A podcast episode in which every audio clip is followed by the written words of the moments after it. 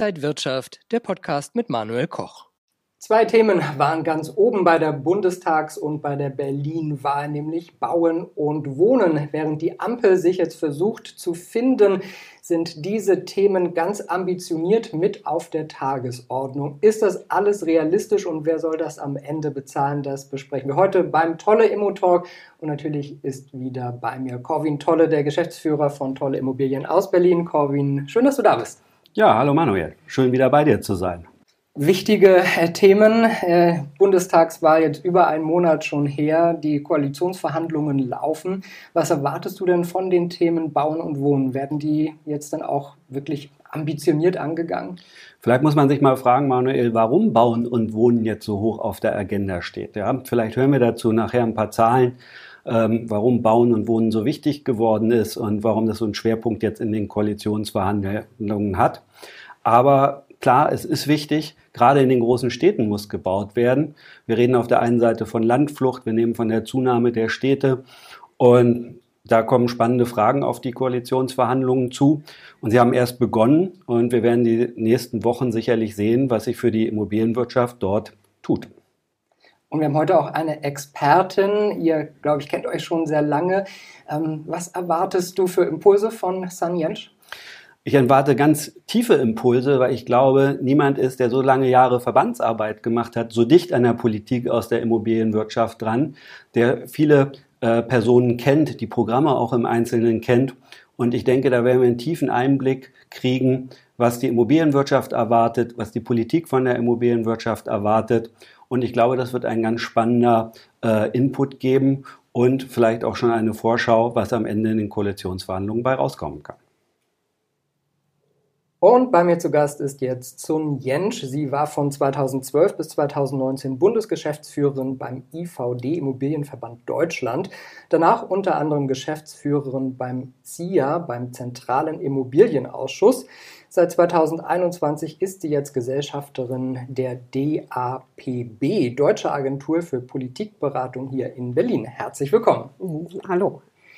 Schön, Sie hier zu haben wir sehen ja, die Ampel äh, findet sich gerade und äh, wir haben mal so ein paar Zahlen auch schon mal herausgepickt. Äh, ja, die Ziele sind ambitioniert. 400.000 Wohneinheiten pro Jahr, davon 100.000 Wohner Wohneinheiten im sozialen Wohnungsbau. Das ist schon mal äh, über den bisherigen äh, ja, Erwartungen. Bricht man diese Zahl in die Realität runter, müssten pro Tag also 1100 Wohneinheiten gebaut werden.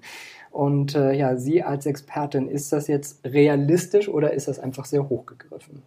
Das ist ambitioniert, ohne Frage. Ähm, wenn man sich überlegt, dass in der letzten Koalition 1,2 Millionen Wohnungen gebaut werden sollten und aber am Ende nur 886.000 fertiggestellt worden sind, dann weiß man, zumindest in den letzten drei Jahren, muss ich jetzt mal ergänzen, ähm, dann merkt man einfach, dass das ambitioniert ist, um 400.000 bauen zu können. Die Stellschrauben im Bund auch, um mehr bauen zu können, sind relativ gering. Die kommen nur ans Baugesetzbuch ran, können ein bisschen was über die Bodenpolitik machen.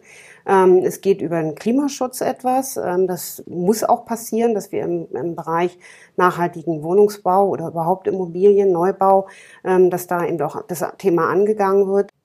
Was kann der Bund denn überhaupt äh, machen? Man sagt ja immer, Bauen ist Ländersache. Also was kann der Bund denn da zutun? Ja, in der Tat. Ähm, er hat nicht allzu viel. Es gibt die Baunutzungsverordnung, es gibt das Baugesetzbuch, was entscheidend dafür ist. Es gibt auch die Musterbauordnung, die entsprechend harmonisiert werden sollte. Und das waren alles schon Hausaufgaben, die in der letzten äh, Legislaturperiode angegangen werden sollten und aber nur in sehr wenigen Teilen auch funktioniert haben. Ähm, der Bund muss unbedingt die TH-Lärm auch regulieren. Dann, wie gesagt, eben die Musterbauordnung. Da muss auch mehr Klimaschutz rein, in der Tat. Und nicht nur ein KfW 40 Haus, sondern es tatsächlich, weil da geht es nur um Energieeffizienz, sondern dass man da eigentlich auch das ganze nachhaltige Bauen ein bisschen mehr mit rein, nicht regulierend, sondern es eher stärkend ähm, und dass man eben äh, ja am Ende auch die Zielzahl erreicht. Heißt, man muss da sehr eng mit den Ländern versuchen zusammenzuarbeiten, um eben diese Zahlen zu erreichen. Und es bleibt nicht aus, dass man das natürlich auch fördern muss und Regulierungen auch eher abbauen muss. Wo sind denn bei den Ampelverhandlungen momentan so die größten Knackpunkte? Kommen die Parteien da dann auf einen Nenner, der wirklich auch dann etwas Positives für die Immobilienbranche bringen wird? Naja, ich gehe erst erstmal vielleicht auf die Knackpunkte ein. Äh, die größten roten Linien sind in der Tat beim Mieterschutz, ähm, auch bei der Bodenpolitik ähm, und am Ende dann auch beim Klima nämlich um, wenn es darum geht, klimagerecht bauen zu können.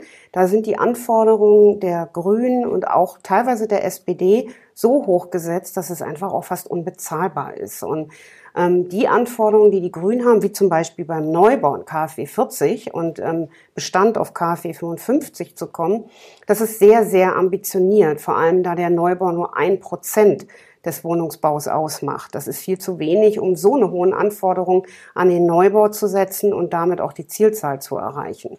Ähm, aber wie gesagt, es sind zwei Knackpunkte. Einmal klimagerechtes Bauen. Das ist viel zu teuer, viel zu ambitioniert.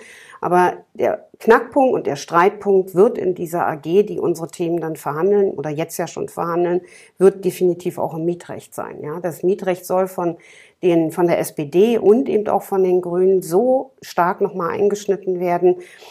Da bin ich sehr gespannt, wie die FDP dem entgegenhalten will und man kann nur hoffen, dass es sehr ausgewogen am Ende sein wird. Jetzt haben die drei Parteien ja auch gesagt, sie wollen eben nicht den kleinsten gemeinsamen Nenner, sondern sie wollen wirklich auch was bewegen. Hat das dann Potenzial, dass es was in der Immobilienbranche dann bewegt? Ja, aus meiner Sicht schon. Also gerade wenn es ums nachhaltige Bauen geht, dass man eben auch die Stellschrauben für, für das Bauen mit Holz eben auch die Hürden dafür abbaut, dass man eben nochmal an die Musterbauordnung rangeht.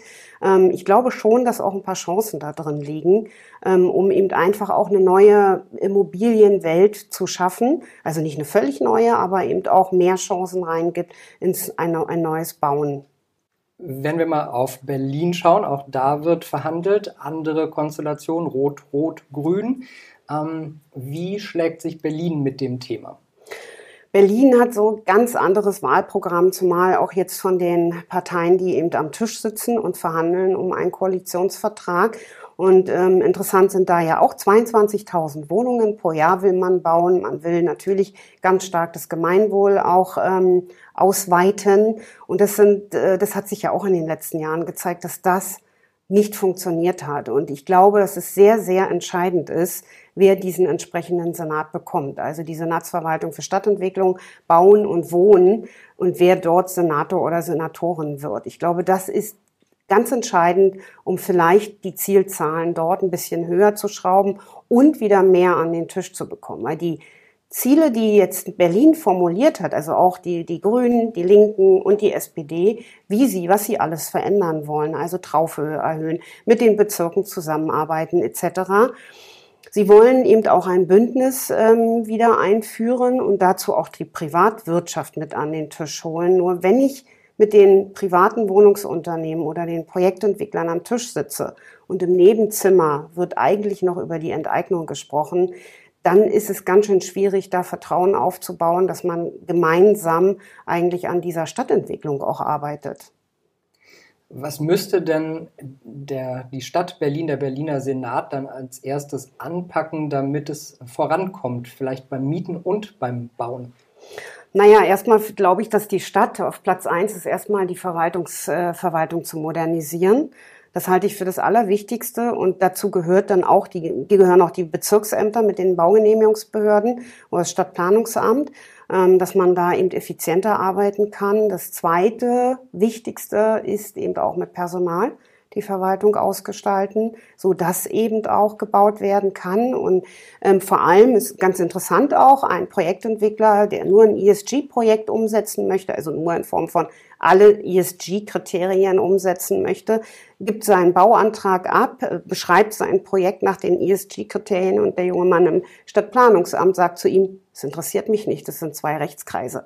So, da ist also noch viel Luft nach oben, was in dieser Berliner Verwaltung auch neu angepackt werden muss, ausgestattet werden muss. Und dann, wie gesagt, ist es sehr wichtig, wer wird eigentlich diesen Senat personell führen, um dann diesen runden Tisch, das äh, Wohnungsbündnis ähm, intelligent eben auch zu führen. Jetzt haben Sie sehr viel über Bauen gesprochen. Wie ist das noch so bei Mieten? Es gibt ja auch diese ganzen Enteignungsdiskussionen. Ähm, eine, eine Enteignungsdiskussion. Eine Enteignungsdiskussion, aber äh, viele sagen ja, das würde jetzt auch eigentlich gar nichts bringen. Naja, es gibt die Diskussion um das Mietenmoratorium, also sprich dort eben in Berlin ja auch nach wie vor noch den Mietendeckel, den wollen die Berliner Parteien, zumindest die Linken und auch die Grünen, ganz klar, auch die Grünen wollen die Enteignung. Ja, Frau Jarisch sagt ja ganz klar Ja dazu. Ähm, das heißt, sie wollen beim Mietrecht aber schon an mehreren Stellschrauben anpacken, was sie nicht können. Das weiß man ja, das kann nur der Bund regeln, das wurde ja gerade gerichtlich auch entschieden. Ähm, heißt aber, Berlin will sich trotzdem hinsetzen, über ein Mietenmoratorium nachdenken. Ähm, das können sie eigentlich nur mit dem Bund zusammen, für meine Begriffe. Und ja, natürlich werden sie dort auch weiter dran arbeiten. Und es geht ja auch los. Oder sagen wir mal so, die Stellschraube in Berlin ist mal mindestens der Mietenspiegel ja, wo sie ja dann nochmal ansetzen können, um ähm, je nachdem, wie der qualifizierte Mietenspiegel erhoben wird, ja. Und das ist dann auch eine Stellschraube, die zugunsten der Mieter dann erfolgen soll. Interessant ist aber auch das ganze Thema CO2-Bepreisung.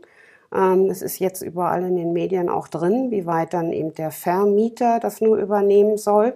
Das sind so Themen, die verhindern eigentlich auch wieder Investitionen in schnellen ähm, und massenhaften Wohnungsbau. Und dann gab es dann noch einen Passus im Sondierungspapier im Bund und ich lese den einfach mal vor.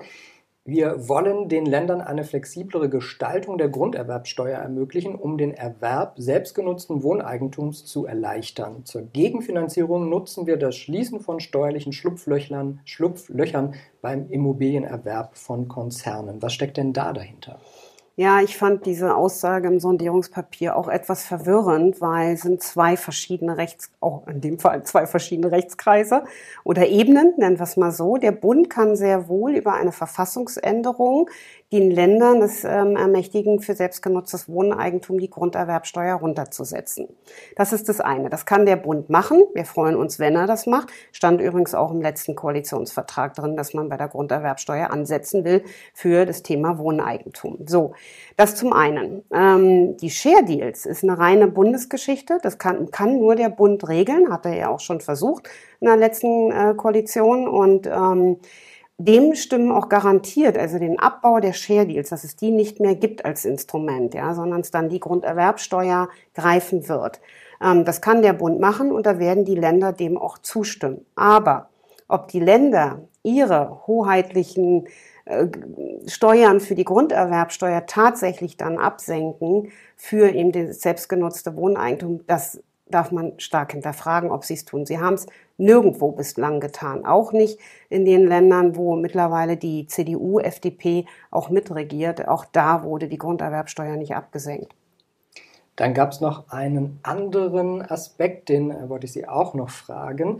Äh, die Ampelparteien wollen das ähm, ja, wollen die Mieterprivatisierung als gutes Instrument äh, auch einsetzen. Was würde das dann bedeuten?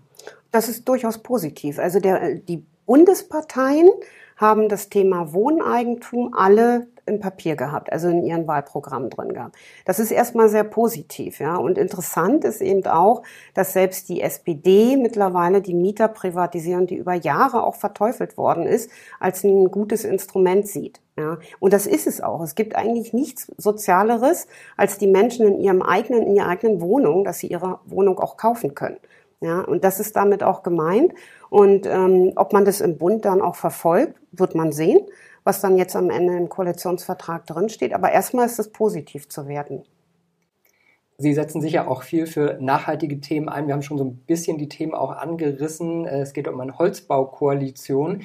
Ähm, wo kann man denn da Hebel ansetzen und worum geht es da genau? Also wenn der Bundeskoalitionsvertrag, ähm, da würde ich mich freuen, wenn dort ein paar konkretere Aussagen drin wären zu den ganzen Nachhaltig Nachhaltigkeitsthemen. Also nehmen wir nur das Thema Holzbau.